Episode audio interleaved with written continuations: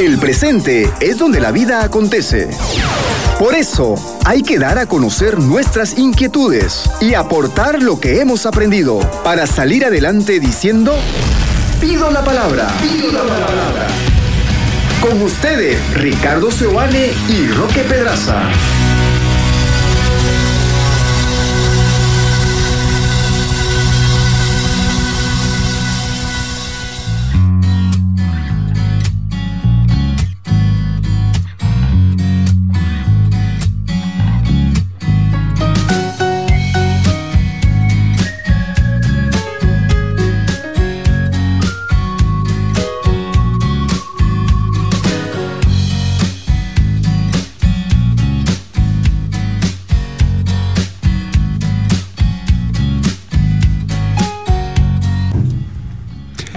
¿Qué tal amigos? Sean bienvenidos. Hoy tenemos un programa interesante, creo yo.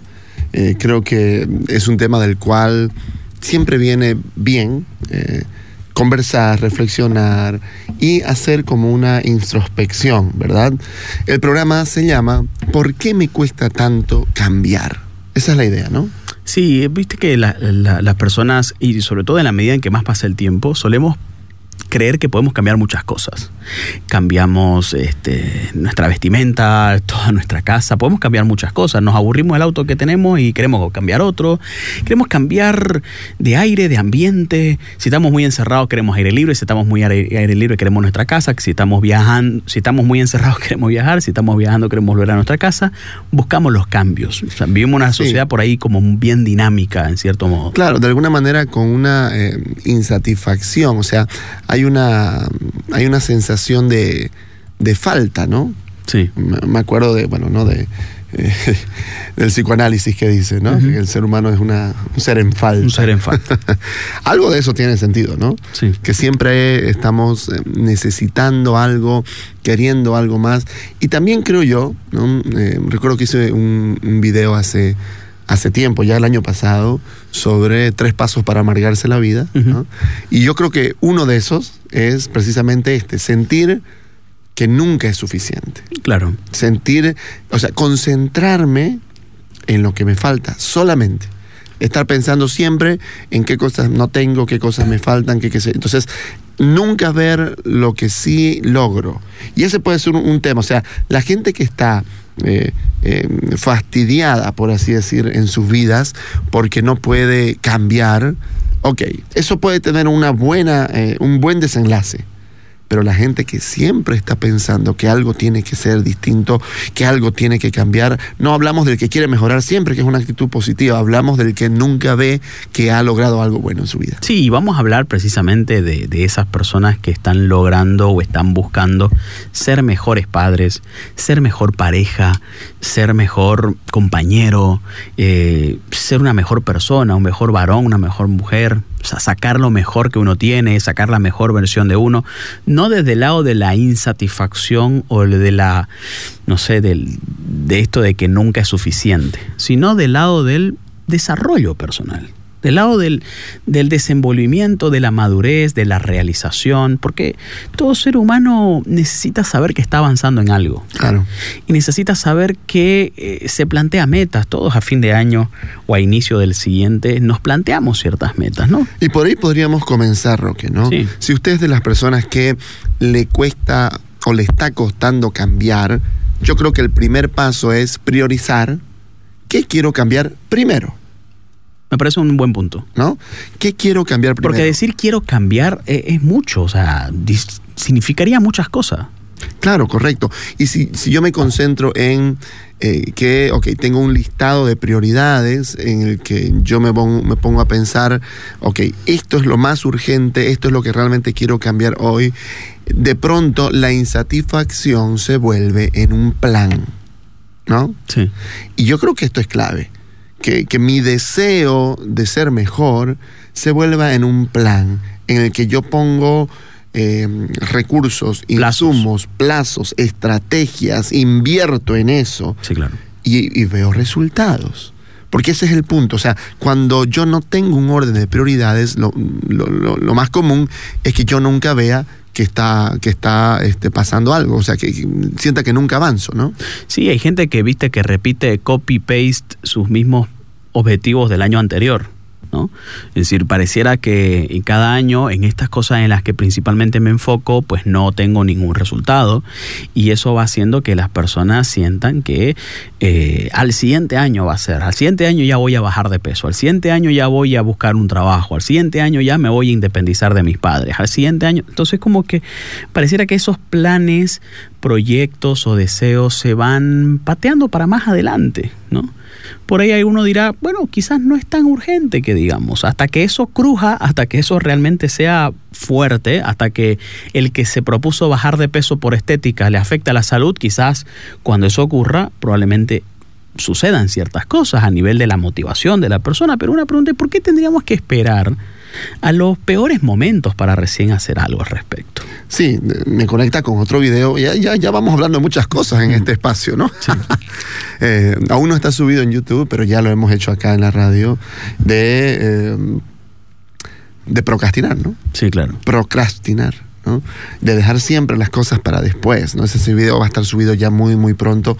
Eh, y, y claro, la, la idea es, ¿por qué yo tengo esta necesidad de siempre posponer? Entonces, vamos a decir de que un primer paso para salir de esa frustración, ¿no? Lo podemos llamar así, la frustración donde siento que, que no avanzo, que nada cambia, es establecer un orden de prioridades, número Sí. uno.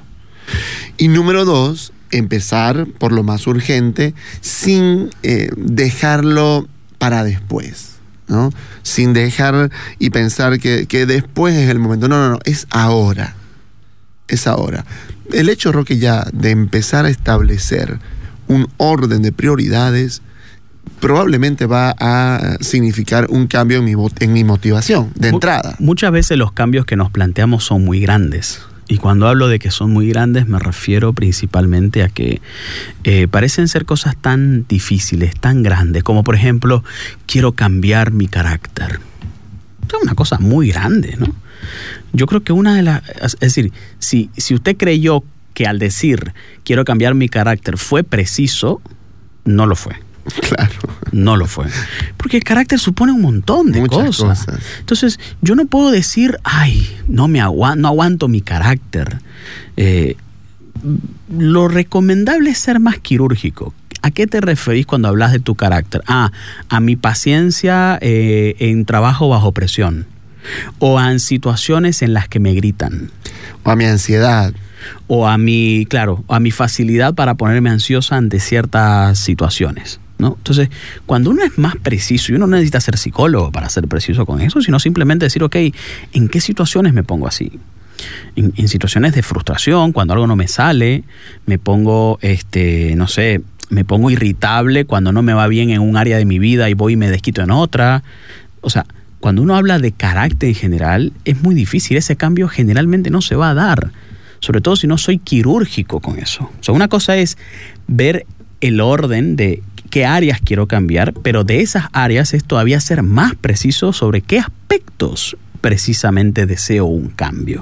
Ahí vamos tres cosas, ¿no? Lo hemos, bueno, empezamos el programa diciendo los no. ¿Por qué no puedo cambiar? Bueno, no puedo cambiar porque no priorizo qué quiero cambiar. Sí, No puedo cambiar porque lo pospongo siempre, sí. ¿no? Y no puedo cambiar porque no soy específico en mi prioridad. En ese posponerlo tampoco he sido estratégico. Ajá. Es decir, no, no he hecho un plan, simplemente ha sido un deseo de cambiar, Claro. pero no un plan para Ajá, cambiar. ajá.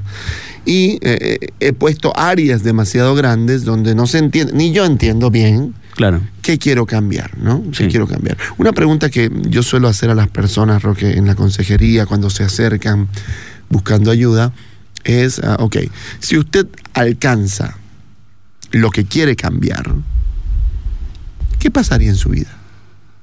De alguna manera tiene que ver con por qué quiero cambiar eso. O más que por qué, ¿cómo sería su vida con ese cambio? es exactamente lo mismo, ¿no? Eh, si yo digo que esto es lo que quiero cambiar, ok, si yo lo logro, ¿qué va a pasar? Claro. Eso es una pregunta interesante porque la persona que todo el tiempo está en modo negativo eh, se plantea el cambio en forma de queja. Se queja todo el tiempo. Ay, yo y mi manera de ser. Ay, yo y mi ay, roque. Ay, ¿no? Entonces como que uno reniega mucho de lo que le gustaría que no ocurriese, pero no se plantea de cómo serían las cosas el rato de que eso cambie. No es una pregunta tan sencilla. La gente busca cómo no ser pero no se la pasa tanto tiempo pensando en cómo quiero ser después de eso. Entonces, una pregunta interesante sería cómo serían las cosas cuando esto se resuelva.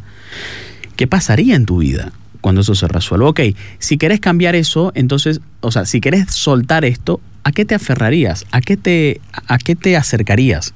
Pues la gente busca soltar, soltar, soltar, soltar, soltar, y, está, y todo bien con soltar, pero la dinámica del soltar, psicológicamente hablando, también supone aferrarse a quien quiere soltar una pareja, se tiene que aferrar a su propio bienestar, a su propia estética, a su propia profesión, a algo se tiene que aferrar, porque el ser humano somos así, somos sujetos que nos aferramos.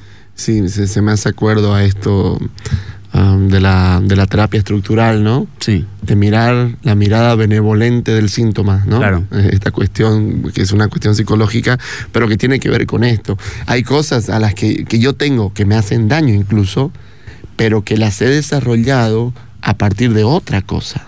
Sí, claro. ¿No? Por ejemplo, de mi sistema familiar.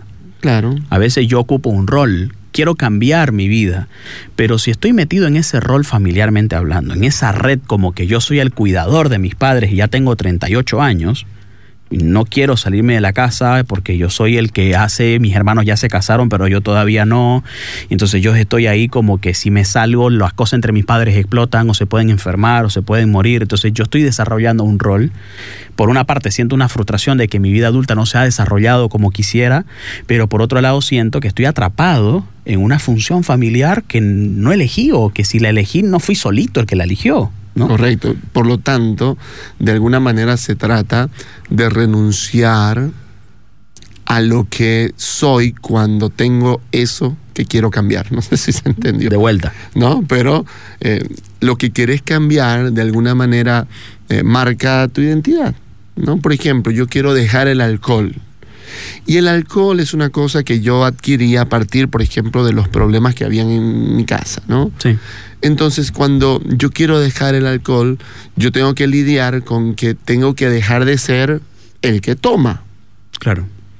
Porque a, todos no, no, no, no, la identidad se nos mezcla muchas veces con nuestras acciones, sobre todo las acciones repetitivas. Sí. Entonces, cuando yo empiezo a darme cuenta que quiero dejar de ser el que, el, que toma, el borracho, el borrachín, el que le gusta la fiesta, o que ahí tengo que haber primero una renuncia y luego pensar, ok, si no voy a tomar, ¿qué voy a hacer? Claro. ¿No? Si ya voy a dejar de ser el borrachín, digamos, este, ok, ¿qué es lo que voy a hacer? Por eso es que de alguna manera, Roque, Alcohólicos Anónimos tiene un, un éxito importante en esto, porque invita a las personas a, ok, no tome más es verdad que eso a veces, mm, Alcohólicos Anónimos para mí no es para todo el mundo, ¿ya? Sí, claro. Hay algunos que capaz eso no le va a funcionar, pero en general ayuda mucho. ¿Por qué? No solamente por la abstinencia y qué sé yo, sino que de alguna manera se transmite la idea de que usted tiene que ser una persona distinta porque tiene que darse cuenta que su vida tiene que ser más que el alcohol. Por eso hablan también del poder superior, la fuerza superior, que, muchas veces obviamente lo ligan a Dios, que es quien te ayuda a, de alguna manera a identificarte con algo más profundo que el alcohol, más fuerte que el alcohol. El alcohol es fuerte, pero dentro tuyo hay algo más fuerte, una identidad más profunda, ¿no? Porque resulta que puedo ser mucho más cosas que eso. Y ahí es donde yo creo que es un desafío del cambio, ¿no? Yo creo que otro aspecto que hace muy, muy, mucho sentido a esta conversación en torno al cambio es em, que muchas veces uno ha comprado algunas ideas que se nos ha proporcionado y esas ideas que vino de mi mamá, vino de mi papá, vos sos un tal, no sé, sos inteligente pero flojo esas ideas en la medida en que se vayan repitiendo en nuestro, nuestra infancia, nuestra Sos bueno, pero te dejas influenciar. Sos bueno, pero te dejas influenciar. Eh, no sé, no sabes tomar decisiones. Eso, sos insegura. sos insegura, no podés tomar decisiones por vos misma. Y frases como esas se van transformando en narrativas que van eh, formando la identidad de la persona. Y aquí hay un problema, porque si uno quiere dejar de ser negativa, porque no sé, sos muy negativa, sos muy pesimista. Y si uno quiere dejar de ser eso, se topa con estas ideas que las ha visto en la vida, las ha visto en la familia y es muy difícil contrarrestarlas. Peor si te identifican con alguien de la familia, ¿no? Ay, sos negativo como tu padre. Peor todavía. ¿No? Claro, eso va afianzando identitariamente a la persona en un pecado, en un error, en un patrón, en una eh, en una conducta problemática y eso y cambiar eso es tremendamente difícil por lo identitario que, que- termina siendo, ¿no? Porque esto es lo que yo soy. Algo que ayuda mucho a- en este respecto es separar lo que yo soy y lo que me dijeron. Somos dos cosas diferentes. Yo soy más que esto que me dijeron. Yo soy más que estas ideas que construí. Yo soy más que estas narrativas que me voy repitiendo de cuando en cuando. Entonces, cuando uno es capaz de separarse de esas narrativas, se da cuenta que el problema no es uno, es las narrativas. Porque uno aprende a vivir en medio de esas narrativas y sin darse cuenta eh, termina, por así decirlo, eh, condenado a como la profecía autocumplidora. Es decir, termina sucediendo aquello a lo que yo me anticipo. ¿Ve? Es que soy una persona insegura. ¿Ve? Es que yo soy insoportable. Por eso me dejan. Por eso no quieren estar conmigo. Es que no soportan estar conmigo. Pero esa idea, ¿de dónde viene? Uno tiene que más o menos plantearse, ok, ¿de dónde viene esa idea? Porque vale la pena cuestionarla. Probablemente en algún momento sí fui el inteligente pero flojo, pero las personas no somos iguales en todo momento. Entonces probablemente esa idea que se dijo en un contexto, no sé, en mis 13 años, ya no se aplica a mis 35. Que es una cosa interesante, Roque, porque entonces la persona que está con el por qué no cambio o sigo siendo igual, no, no, cambio nunca, tiene que darse cuenta que no es igual, ha cambiado, Sí, claro. Hay un cambio siempre. y el cambio es inminente. Eh, que vos no te hayas dado cuenta, que vos no lo hayas percatado y que no lo hayas valorado, dos pesos aparte. O sea, eso no, no, es, no es un tema, pero lo que es inminente en la vida es el cambio. Es el cambio, no somos iguales, estamos cambiando continuamente. Usted Yo- ya no está casada con la persona con la que se casó. Claro, yo puedo tener más o menos control sobre los cambios, Sí. ¿no? Pero siempre estoy cambiando. Incluso a nivel biológico, ¿no? Las células se renuevan. Creo que cada cinco años no queda viva una sola célula igual. Ah, Cada cinco años somos a nivel celular biológicamente, somos otros, cada cinco años más o menos. Entonces, eh, desde, desde lo biológico hasta el tema de, la, de las etapas de vida, eh, vamos cambiando. Y, y claro, yo creo que, que sí que conviene eh, ser parte del, del que el cambio no me suceda, sino que yo esté más atento a qué es las cosas que quiero cambiar y decíamos, ¿no? Soy más que los patrones de conducta que he desarrollado Sí. y soy más que las historias que me he contado, que me han contado y que me las he creído en la vida, ¿no? Está por demás decir que para cambiar es necesario salir de uno mismo. Y cuando hablo de salir de uno mismo me refiero a que muchas veces yo soy alguien que se dice las mismas cosas todo momento en mi mente. Y una información nueva me va a ayudar a ver las cosas de una manera diferente. A veces el cambio no tiene que ser de comportamiento, a veces el cambio tiene que ser de percepción. Es decir, a veces no necesito ser otra madre, sino simplemente valorar la madre que soy. Y dentro de todas las dificultades que pude tener, pues es la mejor madre que mi hijo pudo tener.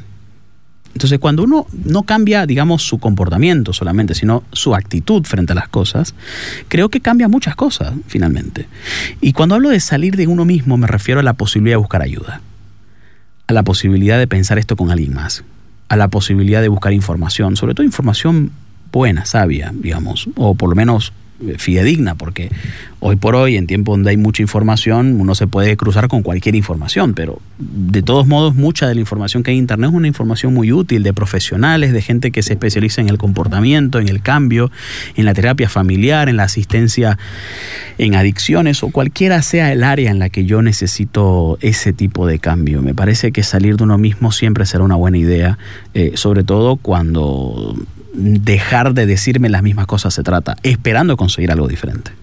Y una cosa que, que evidentemente no es tan, vamos a decir que ya no es tan este, eh, difícil, bueno, a veces puede ser difícil, pero me voy a que no tiene que ver con que yo haga eh, algo interior muy fuerte, un trabajo Sí. interior de búsqueda de salir en mí Sí. mismo, de buscar... A veces también un cambio de estructura puede ser interesante. Sí, un cambio en el hábito. A, a partir de ahora me despierto a las 6 de la mañana a hacer ejercicio. Me baño todos los días. ¿Qué tiene que ver eso con la irritabilidad? Muchísimo. Claro. Quizás no es algo directo con el tema en No, cuestión. no, no. Pero es indirecto. Claro. Pero ese cambio en un área termina representando un cambio en la otra. En la otra, casi siempre, porque estamos todos, todo está relacionado. vida, Conectado, ¿no? claro. Entonces, eh, cambio de trabajo, cambio de barrio, ¿no? Cambio de ciudad a veces. eh, cambio porque empiezo a estudiar algo. Remodelar su dormitorio. Ajá, eh, cambio porque boto mi, mi- mi cama y mi colchón viejo y me compro uno nuevo, ¿no? Cambio Pinto mi pared. Sí, en, en la, en la sala de la casa eh, ponemos una mesa redonda y botamos la rectangular y, y ya nos vemos un poquito más cerca. Hay cambios en, en- en la estructura. Sí. ¿no? Ahora, no, es verdad que no siempre van a hacer todo ese tipo de cambios, ¿no? Pero pueden ser un buen inicio también. Sí, a ver, aquí no hay la clave del éxito. Eso. No, o sea, no es que si usted hace esto, si usted pinta su pared de su cuarto, seguramente se va a sentir mejor. No, o sea, son recursos, elementos que pueden estar Ayudar, ahí. eso es lo que estamos haciendo, Que pueden ¿no? ayudar, que en la sumatoria de varios probablemente uno empiece a ver resultados diferentes. Pero sí, claro que generar cambios en el ambiente físico en el que uno está, cambiarse esa silla en la que siempre se sienta porque está destartalada y cada vez tengo dolores de espalda y los dolores de espalda me conecta con el aburrimiento y el aburrimiento me... O sea, como que muchas cosas están conectadas. Si yo termino cambiando mi silla, no es que soy el tipo menos aburrido del mundo, pero por lo menos seguramente tendré un poco más de comodidad a nivel de espalda que hace que ese dolor no me tenga tan irritable con los de mi casa. Sobre todo si lo hago a propósito. Sí. Yo creo que esa puede ser un poquito la, la diferencia con estos cambios que a veces involucran cuestiones económicas, cuestiones de lugar, ¿no? No todos la pueden hacer, por eso digo de que puede sumar más o menos, ¿no? Pero eh, si yo lo hago a propósito, si yo a propósito, qué sé yo, pues no, mm, compro para mí, para mi esposa, un- una nueva cama, un nuevo colchón, muchísimo más cómodo que el colchón en el que estamos durmiendo hace tiempo. O sea, si usted tiene, invierte en colchón, por favor. Claro. Sí, ¿no? claro. Entonces, Es, me- proba- es mejor inversión que una tele. claro, claro. Remodelar el colchón es mejor inversión que como remodelar la tele, digamos. Eso, entonces, mudarla. si yo tengo y lo hago a propósito y lo hago para decir, mira amor, vamos a hacer esto y, y- y vamos a dormir más tranquilos y qué sé yo, y probablemente tengamos un mejor sueño, ok, es una cosa que, que involucra, no estoy cambiando de perspectiva, de actitud, no me estoy encontrando conmigo mismo, no estoy saliendo, estoy comprando un nuevo colchón, pero lo hago a propósito además, puede ser un buen inicio, Roque. Salir de sí mismo. A ver, recapitulemos algunas cosas. Lo último que hemos dicho es salir de uno mismo, hacer cambios estructurales que pueden no tener que ver directamente con la cuestión, pero que por efecto bola de nieve sí termina chilcheando, por lo menos. Eh, hemos hablado de definir mejor el área en la que quiero cambiar. No voy a cambiar de persona. ¿no? definir el área, no sé, quiero cambiar mi manejo económico. Quiero cambiar mi forma de relacionarme con mis hijos. Quiero cambiar mi manera de, este, de ser pareja. Pero todavía eso sigue siendo grande. Todavía sigue siendo... Todavía sigue siendo. Ya una vez uno parcializó el área, más o menos lo va. Y a va veces un terapeuta te ayuda en eso, ¿no? Sí, A veces te ayuda en eso, de Sí, claro. definir mejor qué realmente es lo que yo estoy queriendo. sí, ¿no? claro. Porque a veces tengo tanta amargura que estoy amargado con todo, pero no sé definir exactamente con qué estoy amargado. Entonces, una vez que ya definí el área, ser todavía más quirúrgico y decir qué comportamiento exactamente cambiar. Mi tendencia a mentir cuando me veo amenazado por, por mi autoridad. Y que tiene que ver con priorizar también. Y que, y que tiene que ver con priorizar, por supuesto, porque después de definir el área y ser más quirúrgico, debo saber cuál de ellos es el más urgente o el más importante. Claro. ¿Cuál es el que me está generando mayor dolor de cabeza? o al inicio priorizo la área y voy Sí. yendo hacia abajo, o voy al área que está clarísima, Sí. voy a lo más específico y ahí encuentro dos o tres cosas y digo, empiezo por esta. ¿no? Exacto. Que me lleve a un plan. Que me lleva a establecer un plan. Establecer un plan es importante. No basta con decir quiero esto. Si usted ya fue quirúrgico pero no elaboró un plan, no tiene sentido. Claro. Después de elaborar un plan, dentro de ese plan está lo que habíamos dicho, que es este, revisar las- las propias narrativas. Las propias ideas que casi casi que uno las toma por verdad, pero que al día de hoy ya no las cuestiona. eh, y no sé por qué, no las cuestionamos, ¿no? ¿Por qué digo que soy pesimista? A ver, a ver, hoy por hoy, ¿en qué situaciones realmente soy pesimista? Ideas Sí. que me han fundado, me han generado algo en De mí. alguna manera renuncio a, a, a esa parte que, que yo soy y que quiero dejar de ser. Y no se puede renunciar a eso mío, a eso que me identifica, si no me conecto con quién voy a ser cuando no tenga esto. Que pueden ser estas narrativas, como pueden ser también conductas repetitivas, Sí, dañinas, correcto. como a veces pueden ser las adicciones. ¿no? Ponerlas en remojo todas ellas y a ver, cuestionarlas, a ver si eso realmente hoy por hoy aplica en tu vida. Quizás aplicó en una determinada área, en tu vida escolar, pero no tiene por qué seguir aplicando en tu vida laboral. ¿No? Por lo menos no, no tiene por qué ser así. Y también hablamos sobre los roles y las posiciones en las familias, que muchas veces por cuestiones de la vida familiar tuvimos que ser los que y nos asentamos en esos roles y, muchas veces esos roles salvó las papas en determinada ocasión, pero hoy por hoy ya ese rol está obsoleto y ya no debería ser eh, el, el- el rol más importante de tu vida, porque muy probablemente te puede estar estancando en otras áreas, en el área principalmente de tu pareja y de tu vida independiente como adulto. Correcto. Y para terminar, todo el tiempo estamos cambiando. Usted está cambiando, no, no se frustre porque no puede cambiar, está cambiando. Lo que quizás hay que hacer es saber direccionar, influir, pensar mejor cómo quiere llevar adelante ese cambio y dónde quiere llegar y para qué quiere cambiar. Escuchaste Pido la Palabra con Ricardo Seoane y Roque Pedraza. Escúchalos cada viernes a las 18 horas por 93.7 FM.